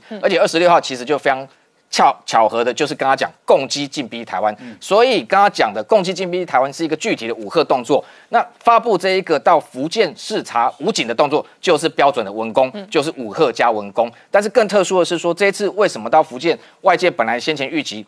他一定会去视察公台，负责公台的第七十三集团军为什么没有去，反而是发布是去四岛武警。但是四岛武警这中间也有非常多我觉得呃值得关注的一个 mega 哈，因为他对武警部队同样跟解放军下的军令是一样的哦，同时要这个聚焦在备战打仗，然后要以战领舰。今天不是武警部队吗？他不是负责队内的一个这个维稳吗？为什么你同样下的军令是跟解放军一样？从这里就可以看得出来，武警本来就是解放军，本来就是换了制服的解放军。习近平过去对外宣称说要裁军，全部都是假，只是把这个大的陆军的部队移转到武警。所以同样，武警已经收归中央军委，他。这个亲自指挥，同时海警也一样，也就是说海警同样在海上是用这种民兵的角色做掩护，其实他也还是解放军。那只是说这样的一个动作，你可以看得出来，他还去看这一支第二机动这个队哦，武警第二机动队负责什么？刚刚画面上看到防爆，防爆有两两两两层意义哦。他防爆第一个内部，如果今天譬如说有对他不满的一个。恐怖行动也好，或者是针对习近平要进行袭击、埋藏炸弹的情况之下，这时候这支武警部队恐怕就要出动。所以对内维稳，他就看这支部队，当然有非常重要的意意涵。第二就是说，对外来讲，如果今天他。要求武警也要备战打仗，表示在这支福州的这这一支武警部队，在战时也非常有可能转身一变解放军。那这一批所谓的这种防爆排雷的一个部队，非常有可能被丢到前线去做所谓的炮灰。譬如说在登陆作战的时候，你要去排雷，其实这些部队虽然口头上说不怕，对他们来讲生命威胁是非常大。最后还有包含像《金融时报》最近也讲到说，中国对台哦，这个看起来习近平是更加焦躁，然后持续在步步进逼。看起来习近平似乎要冒更大的险哦，来处理台湾问题。不过整体上来讲，我觉得台湾自己内部面对这些文攻武赫也好，心理上绝对不要受他威责，但是万全的准备不能没有。同时，你看到美日也同时全面的提高警戒，面对中国的对台步步进逼，我觉得美日台其实三方绝对都不会吃这一套。好，我们稍后回来。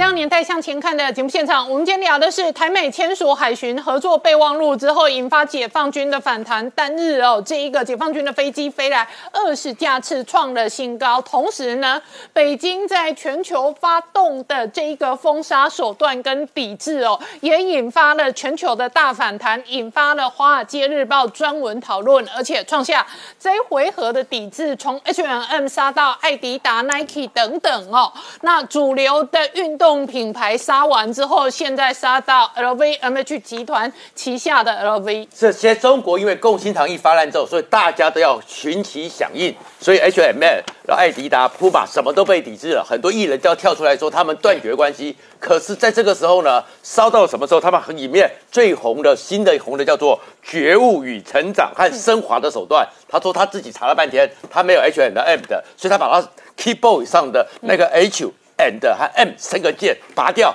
证明他是响应这么爱国。然后他们里面在网络上呢也有很多呢，就开始说他俩把他的 Nike 给烧掉。就说大家看到那个烧的时候非常特别，Nike 这个东西呢要烧，可是它很多是化学品，可是烧了以后呢，就只有没有黑烟。所以大家很怀疑说，这是不是火之焰上去的特效？真正面对 Nike，其实他们很有保留。为什么会这样讲呢？因为呢，Nike 是最早进到中国的美商，他跟他们的足协啊、篮协啊很多协会都有很多赞助，都有很多关系。球员的服装看板上都有。可是呢，二十七号的时候，CBA 是辽宁对上吉林，大家就在看说，那主要的辽宁队的主要国手，你看没有？那个 Nike 在烧的时候，大家看不懂为什么没有黑烟，很特别。那事实上呢，Nike 进去之后，跟中国的职业足球、中国国足、中国田径协会、中国篮球协会球衣和看板都跟 Nike 有合作。二零一八的时候，跟职业足球签的约是十年，现金加上产品。赞助是三十亿人民币。二零一五的时候，跟国足是十亿人民币。然后刚刚讲郭艾伦辽宁队的篮协是签约十二年，但是签约金多少都是秘密。所以大家一看说，你真的要抵制，你就应该所有的东西都抵制嘛？为什么那一笔就被收起来了？后面才发现说，结果呢？足球和足球协会还出来发表了一个文章，高度关切这件事情，希望要求能够改正错误。保留进一步重重新讨论处理合约的一个抵制措施。哎，可这文章完毕之后呢，结果很快的，中国足球报看了这个声明，立刻自己下架。好像怕得罪 Nike，好像怕得罪金主。然后篮球那边呢，中国的篮球先锋报也讲说，封杀和相关的这些东西哦，是要给球员们、给运动员进一步的宽容了。我们不要逼他们，他们呢，我们要等上级的指示，等上级的报告，因为背后要处理的事情太复杂了，因为那钱太多了。然后，但是还有 Nike 呢，在京东那边呢，刚好在这个时候推出了一款 Nike 的新款的球鞋，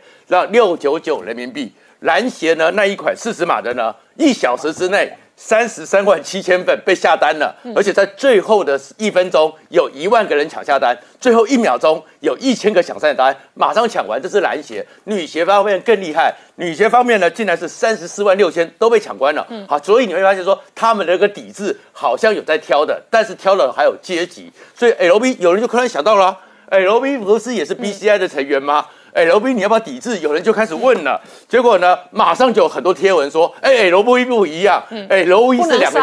不能成本太贵了，太贵了，这是两回事，我们要多点包容，因为参加 B C I 的是有两千多家，L V 他有没有发表声明，跟那个 B C I 的声明未必有关，我们对 L V 不要这样子。可这样搞法之后呢，哎，美国那边开始有反制了，央视他们那边就发现说，华尔街那个亚马逊那边就想说要下架。中国，你的任何的在亚马逊那边上架的中国的产品呢？你要保证，你要具体的证明你没有新疆棉，就一下子之后，很多中国的新疆的那些人就发现说他们完了。嗯，你包含有一家人就说他的五十款枕头，他没办法证明不含新疆棉。都受到了很大的压力了。好，那我请教一下于将军哦，刚刚讲到的是北京在网络上发动的这个全球抵制各大品牌的活动哦。那台湾人很熟悉，因为过去这一种手段都是对台商，现在扩大到 LV 都被点名。可是同一时间哦，军事的扩张跟武吓台湾的动作，现在看起来哦，习近平的核心团队也加大力道。对的，呃，我们看到最近其实这个中共的这个军事野心呐，已经造成全球的这个忧心忡忡。嗯，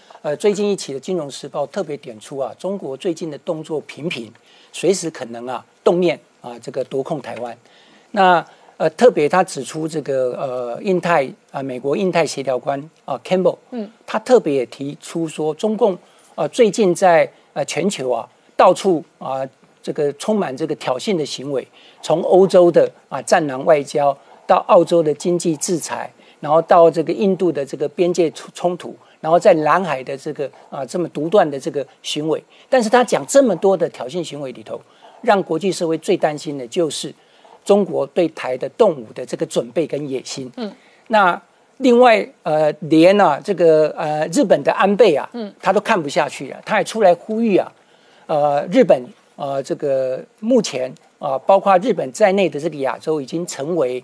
呃美中啊这个未来呃对抗的啊最前线。那他呼吁日本啊，要做好这样的一个认知跟心理准备。那其中他也点出来，美日安保的适用范围的明确化是最重要的啊这个呃当前的任务。所以哦，果然我们也看到这个日本首相菅义伟啊，他下个月啊准备到 DC。啊，跟这个拜登举行双边的这个会议。那这一次会议的重点有三项。第一点就是要明确安美日安保条约纳入啊适用钓鱼台。那第二点就是台湾安全的重要性要首度的列入讨论。那第三点就是双方要针对稀土啊，从科技新科技的呃手段来解决，以切断对中国的依赖。嗯，那我们看看呃日本不仅仅是这些啊，它。最近呃，这个呃，媒体也报道，自卫队啊，准备在与那国岛啊，增加自卫队的驻军。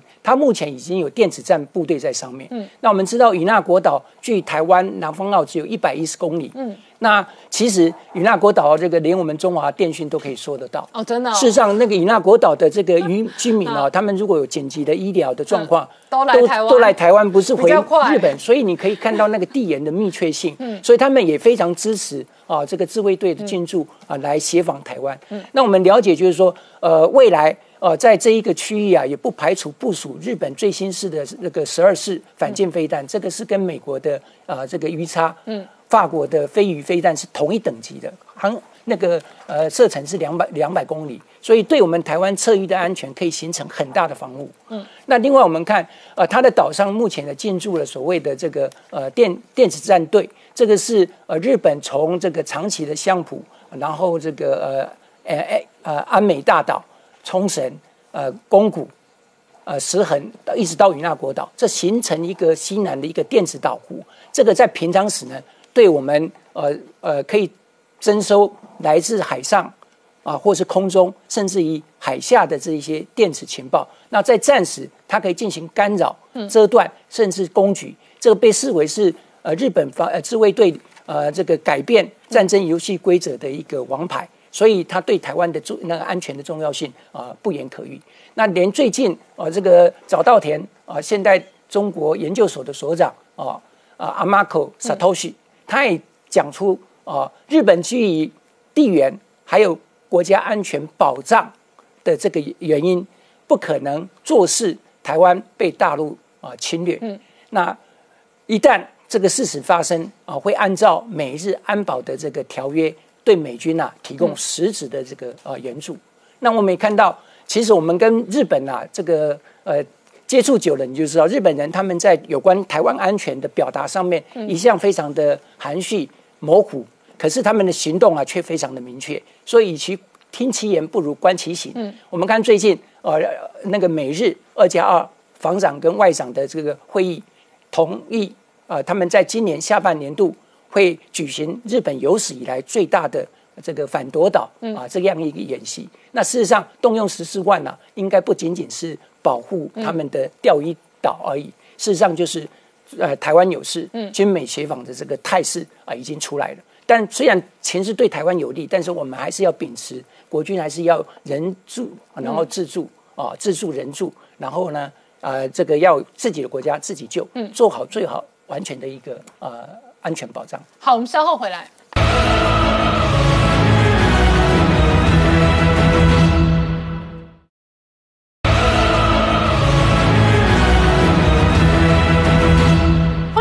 年代向前看的的节目现场，我们今天聊的是台美签下了海巡合作备忘录之后，解放军的这一个飞机老台创了新高的记录。那同一时间哦，全球贸易因为大排长龙哦，还卡着。目前为止哦，这个已经损失高达一点六兆，而且秦皇这一回哦，假设今天明天动弹不得，可能真的要等到涨潮了。对，没错，因为目前最新进度给观众朋友看一下，就像图上这样子，它终于动了。因为从上个礼拜一直到周末的时候呢，它真的没有什么进度，而且我们看到在想办法协助它，就是那么很可爱的一小台的挖土车。那大家想说奇怪，那一台挖土车这样堵住怎么得了呢？结果现在我们看到图上面，各位可以看到，很明显的它终于动了，而且尾巴尾巴尾部的部分很明显的有个距离了，所以现在等涨潮的部分，它应该就可以脱困了。那各位会想说，那这个一动到底代表什么呢？我们必须跟各位讲哦，当初阿姆斯壮登陆这个月球的时候，也告诉人家说，这是人类的一小步，但是也是人类的一大步，对不对？阿姆斯壮的一小步是人类的一大步，现在长虹动了这一小步，也是全球经济复苏的一大步。因为它如果再卡下去的话，全球面对的经济损失会更多。为什么呢？第一个，你可以看到是，光是它直接卡住的部分造成的损失，一天是高达这个九十六亿美金哦。然后，所以你啊，一个小时大概是四亿美金左右，所以光金额绝对金额你就看起来就很可观了。第二个是后面延续的部分，它的影响，我们看到第二个就是油价的部分。哎，油价哦，在它卡住的那一天消息传出来的时候，各位要知道，三月份的时候油价本来我们看到是在走跌的哦，但是当长龙卡住的那一天，油价就开始往上涨，连涨两天之后呢，才稍微回跌一点点。可是你可以想见的是，如果再卡下去哦，那边有多少的运油轮在那边，有包括原油跟原油成品的，你再卡下去的结果，油价就一定涨了嘛。再加预期心理推波助澜，人家再下去囤货之后，我请问你。会涨还是会跌？当然涨更多嘛，所以它对油价的影响其实也很大。第三个是，你也很罕见的看到台湾的一艘油轮卡住了之后呢？白宫必须要出来回应，美国总统要出来讲话。你看到在周末的时候呢，美国白宫方面发言人讲话了，那美国的总统拜登也说了，说我们看看能够给什么协助。哇，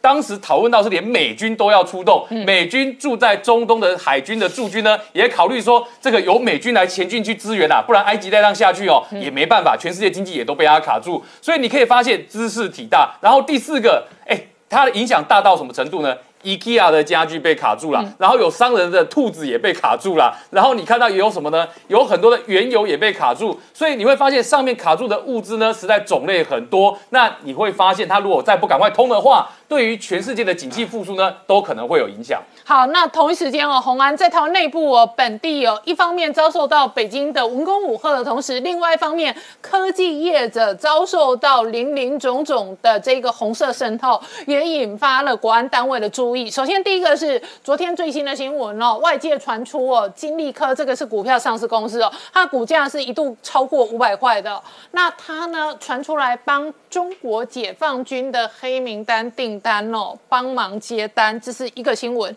另外一个是中研院乃至于国安单位哦，都在追哦，当初这个工研院扶植的独角兽汉芯科技，究竟有没有被五鬼搬运？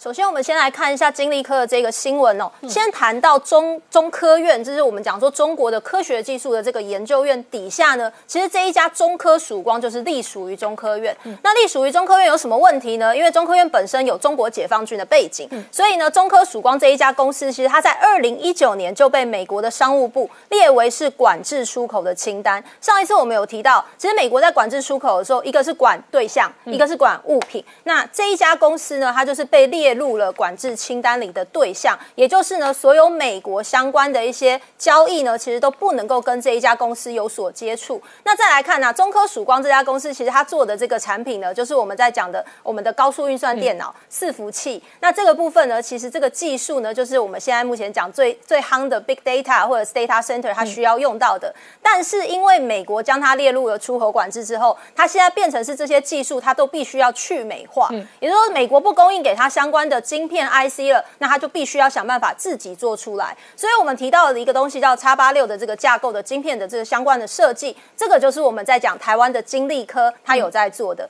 如果说今天在讲叉八六架构的话，美国大概 Intel、AMD 现在不可能会提供给这家公司中科曙光，所以呢，他们就转向想办法要向外寻求其他的技术供应商。那金利科今天就是被传出来说，哎，是不是要跟他做这个合作的商业合作的关系？那金利科也第一时先跳出来，赶快来澄清，说我们绝对没有跟中科曙光达成任何商业的谈判。但是很明显的，今天的股价已经受到了很多的影响。那我们回头来看这一件事情哦，我们先假设，如果说像金利科这样的 IC 设计公司要来跟美国呃要来跟中科曙光来做这样的合作，会不会有违法的可能性？首先第一个，我们如果讲说管物品好了，嗯。金利科如果说它是把 IC 设计出来出货给生产出来出货给这个我们讲说中科曙光，那这样子的一个情况来讲的话，它就违反了我们讲说贸易法的第十三条，因为 CPU 相关的管制基本上在贸易法是里面是有规范的，但是现在。吊诡的就是，如果今天他只是把 IC 设计出来，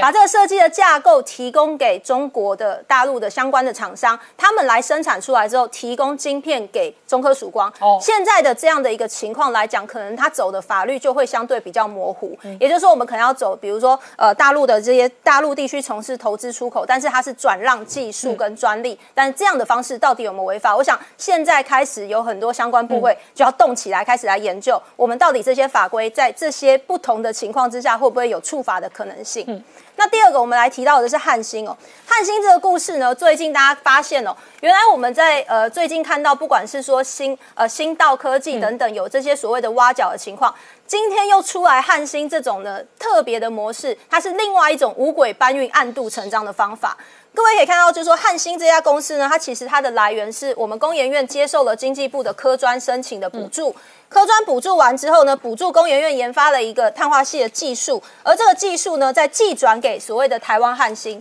而且不是只有寄转哦，好人做到底，团队工研院的团队直接由电光所直接带队出去到台湾汉芯。同时呢，台湾汉芯也接受了国发会的投资，所以呢，这样成立了一家台湾汉芯之后，很难过的是，台湾汉芯的技术在二零一三年开始在做，但是我们可以看到另外一个影分身，在上海汉芯呢，它二零一九年成立之之后，但他却宣称他二零一三年就开始做六百五十伏的碳化系技术。哎，那想请问一下，这个到底是什么问题？因为呢，我们看到这家上海汉芯的公司更可怕，它底下是百分百的纯中资。而且这个中资里面呢，除了我们看到有中国的财政部介入的资金之外，它其实还包含了我们讲说上汽的资本技技术也进来，然后还有汇川，汇川呢，其实它的对手就是台湾的台达电。这些技术进来之后呢，它会造成什么可怕的问题？其实这个第三代的半导体技术，它是我们在发展电动车、电动公车等等相关的这些晶片很重要的技术。那这些技术如果一旦能够帮助在中国上海汉芯，能够帮助他们弯道超车，也就是说，我们拿台湾可能发展哎这个工研院发展的技术，然后最后呢辗转之后跑到了上海汉芯去，结果上海汉芯能够因为台湾的技术而能够弯道超车，去开始像比亚迪能够跟 Tesla 去做并肩齐。这其实是我们一个很害害害怕的事情。那最好笑的事情是什么呢？当上海汉芯的事情被发现，台湾汉芯就解散了。嗯，解散了之后呢，更好笑的是，原本的地址跟原本的地方，就是我们讲说这个叫黄腾的这家公司，我还特别去查了它的一零四。这是黄腾公司哦，你把黄腾遮起来，我还真的是看不出来它是黄腾。嗯，他的改登记一个公司，然后名字改了，然后它的 logo 还是用汉星，好 logo 还是用汉星，公司介绍也是用汉星，地址也跟汉星一模一样。更好笑的是，它的董事长就是我们的讲的李传英，这一个工研院的灵魂人物。那这时候呢，我上礼礼拜开完记者会之后，我就请经济部赶快去查这一家公司为什么还可以在这里征才，而且它所有用的都还是汉星的介绍，结果一查出来不得了。这家公司是一个外商投资侨外公司，它的来资本来源是叫新加坡的汉芯国际。OK，这家公司的老板是谁？你知道吗？李传英的女儿。嗯，所以整个事情就是非常的莫名其妙。所以就看到了一个新的现象，就是呢，他在台湾有了一个技术之后，这个公司开始慢慢的把技术移转到大陆去。移转到大陆去的同时呢，成熟之后，大陆募资也完成了，他就把台湾公司解散。解散之后呢，这个技术到了，技术跟团队直接到了大陆以后，现场原地再开一个新的公司，继续吸收台湾的人才。我觉得这个非常的可怕，因为这代表说我们不管经济部投审会、嗯，科专成果境外实施管制条例、营业秘密法，甚至到我们讲说这个。出入出口的管制条例看起来四大商卡全部都失效，嗯，那我想这个部分是真的需要非常非常重视。到底现在我们台湾的科技业的命脉要怎么样来保护，这是一个很重要的事情。好，我们稍后回来。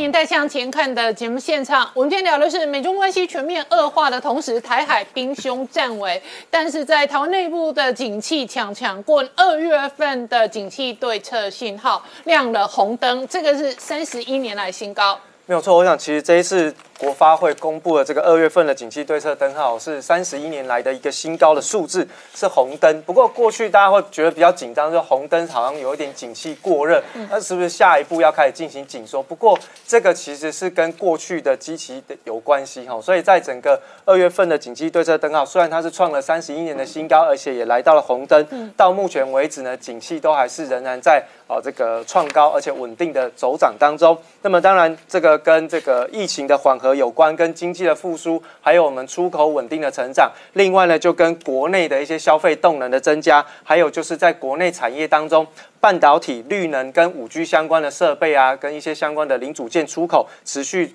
成长有关。那么跟国内回流的资金投资有比较大的一个关联性。所以其实，在接下来景气预估哈，在下个月还是会持续不断的上升哈。那么在今天的台北股市当中呢，就往上冲，冲破了一万六千五百点的一个关卡当中哦，那所以其实，在目前整个台北股市的表现上面呢，今天是由台积电跟红海的领涨，再加上传统产业全线的攻击，那么造成整个台北股市今天上涨了一百七十点，成交量放大来到了三千两百亿以上，而外资在今天也是买超了八十七亿。那么重点呢，台积电在今天上涨了九块钱哦，不过在挑战六百块钱的整数关卡的过程当中，还是有点失败，现在目前还是。在月季线之下的一个位置哈，那么另外呢，我们看到在联电今天也是持续的往上去进行挑战，不过呢，很可惜的是它开高走低哈，那么挑战季线是有点失利的一个状况，那所以在最近这个晶圆代工双雄仍然股价有一点点偏疲弱的一个状况。另外我们看到在联发科的部分，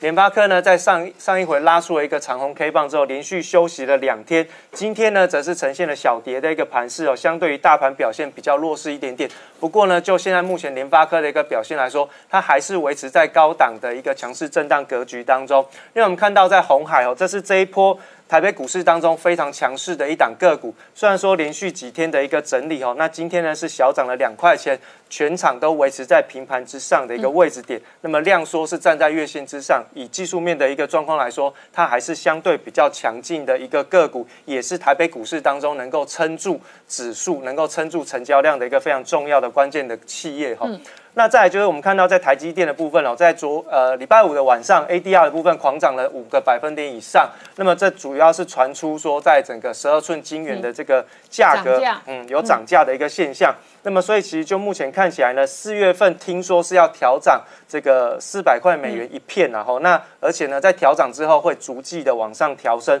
不过就目前看起来哈，这个台积电的一个评论是，我不评论价格的问题，我们只提供给客户的价值，然后那以现在目前台积电的每一片营收是来到了一千六百三十四块的美元，那高出联电是有一点三四二倍这么多吼。那么未来在这个台积电的部分仍然是聚焦在。五 G 高速运算、AI 跟车用电子，另外呢，在二零二二年之前，它的产用产能利用率呢都会维持在相对的高档。另外，我们再看到就是说最近的一个消息，就是 Intel 投资的消息，其实造成市场上非常广泛的一个讨论，包含像是半导体的部分，它的冷战保护主义的部分，就是说，哎，其实这一次的整个 Intel 的设厂。虽然说从技术面来说，台积电在五年之内先进制程还是看不到对手，嗯，但是如果是站在一个国家安全的战略考量去做思考，那么 Intel 的条件就会优于台积电，嗯，所以其实，在整个国内的一些相关的分析人员就特别提到，除非台积电愿意在美国投入更多的一个资本、人才还有资金。那么把整个台积电在美国地位提升到跟 Intel 相关，并且能够让美国认为它其实也算是在美国有落地生根。嗯，如此一来才能够免除掉 Intel 其实在美国设置这两座晶圆厂的一个挑战。吼，那另外我们看到在国内的封测大厂日月光呢，在去年的这个获利上面是还蛮不错，全年的 EPS 来到四将近快六点五块钱。配息配了四点二，那么现在的股息值利率来到三点九哦。那看好的是未来仍有仍然是有逐季成长的一个机会。另外呢，在细品的部分也是投资了八百亿在中科的地方哦。那预估未来如果八到十年之内能够把整个产能。满载之后去做运转，那么在工作机会的部分会增加了七千五百个工作机会。那最主要还是来自于五 G 啊、物联网、车联网，还有 AI 的相关的商机。所以我们看到在日月光投控哦，其实日月光跟细品他们已经合合资成为一家公司叫日月光投控，所以你就可以看得到他们对未来的展望其实还是相对的比较强劲的哦。好，另外呢，我们可以看到就是说在原物料的部分呢。PCB 的一个上游，包含像是铜啊、玻纤纱或者是在树脂的部分，价格是一直不断的上涨，所以呢，造成整个铜箔基板的一个厂商。呃，联茂跟南电已经收到了一些相关的涨价通知。不过，就目前看起来呢，法人是看好的是在这个铜箔基板的一些相关的厂商，包含像是金居、台光电跟联茂等等。然后，那这一些都有可能会受惠到整个涨价题材的一个调整，然后在未来的营收上面有一有机会能够反映哈。那另外，我们看到在国内的部分。红海呢，在上个礼拜五召开的这个所谓的 M H 的会员大会之后，其实日本的一些相关的媒体就特别进行了一些连串的报道，包含像是哦，在几个特点的部分，标准化、模组化跟这个平台化的这个过程当中，其实红海要寻求的是电动车界的安卓平台。那我们都知道，其实安卓平台的成立，造成很多新创的一个手机大厂的一个加入，包含像是中国的一些新创手机厂，也都。借由这个平台能够壮大，因此，呃，他们认为说，在这个红海的 M H 的平台当中，是希望能够由平台来降低跨入电动车领域的一个成本，然后尽量能够寻求到一个百家争鸣的一个时代。而红海就在这一个百家争鸣的时代当中去争取订单，来去进行所谓的生产，那进一步能够得到获利的一个状况哈。那另外在小米的部分呢，虽然说它这边哦。是宣布说它不制造这个电动车了，不过它会宣布说自主研发晶片，其实就可以。小米现在自己也要做晶片，对自己要做晶片。可是其实它这不是第一次，然后它在二零一七年就已经有先做过一次的，好，那这个基本上还算 OK，但只是说市场上没有很热络。那这一次他又再一次的宣布说，我要自主研发全新的一个晶片，最主要的原因还是来自于这一次全球的这个晶片的缺货潮，造成从车用晶片扩散到。这个消费性电子产业，对，所以他们必须说，哎，那我干脆我自主研发，研发完了之后，我直接下单给这个晶圆制造厂商来做接单的动作，这样对我来说是比较安全一点点。好，那所以呢，其实从小米的部分，刚刚说它不造车，但是呢，它想要跟长城汽车。合作的电动车的这个消息，其实，在市场上面也有人在传闻，这是路透社的一个报道了哈。不过，这个基本上后续还是要有待证实，因为包含小米，包含像是长城汽车，基本上都没有针对这一则新闻去进行评论。而如果根据这则报道，如果真的在二零二三年要推出这个小米的跟长城汽车的这个电动车的话，应该小米是。主要是攻在内部内部的一个软体部分，他们会把整个小米生态圈融入到长城的电动汽车当中去进行合作，并不是说真的小米也会有这个硬体做出来的一个电动车挂小米的牌，是不是这样？他们是一个软体跟硬体的一个合作。那么最主要的定位是来自于大众品牌，就是说他们的定价应该是会相对比较低，然后符合大众的需求，然后。快速度的能够普及到市场当中，嗯，因为我们看到在这个晶片的晶片荒当中的受害者，哈，这个未来汽车，我们上个礼拜才特别提到，未来的股价已经出现了这个腰斩的一个状况。那今天又传出，就因为汽车晶片的缺货，造成它可能会停产五天，而且从今天开始就开始停产，而且在接下来第一季的交车量会少五百台，这个其实对于未来来说是一个非常重大的打击，因为他们去年才。卖了大概三四万辆，今年第一季就少五百台，这个是一个很重大的打击，造成它的股价也是出现了持续重挫的一个发展哦。那另外我们看到，而且我打个岔哦，如果未来汽车它有这个供应链哦影响要停产的问题，那其他业者也可能有啊。没有错，所以其实这个不是只有电动车，现在普遍在。不管是在汽油车或者在电动车，其实都普遍面临到缺晶片，而因此要进行减产的动作。包含像是我们之前所提到的福特啊、丰田啊、福斯，其实都因为缺晶片要进行减产，而且减产的规模都一次比一次来的更大。嗯，因此到目前为止，汽车晶片短缺的一个问题，很有可能是真的会持续到年底这样的一个状况。嗯，那我们看到在福斯汽车的部分，所以福斯就气到说，我也要做晶片。对，不过你有没有发现现在每个人都？都说要做晶片，刚刚是看到小米要做晶片，现在福斯也要做晶片。对，不过自行设计晶片并没有那么样的简单哈，因为光是苹果这么样优秀的一间厂商，它要酝酿一款新的晶片，它都酝酿了十年这么久，才有办法投入到自行生产制造，然后到。装置到他们的产品上面，因此在汽车晶片上面，虽然他们汽车晶片应该更难，因为它的安全规格跟安全认证是更严谨。没错，而且光是这个温度的一个温差的一个调整跟设计，其实就非常的困难哦。所以其实光是要做自行研发这个晶片的问题，这个都还是需要时间。只是我们都看到现在，因为汽车晶片的短缺，基本上已经扩延到全面性，只要有要装晶片的相关的产品，都会受到影响。好，我们稍后回来。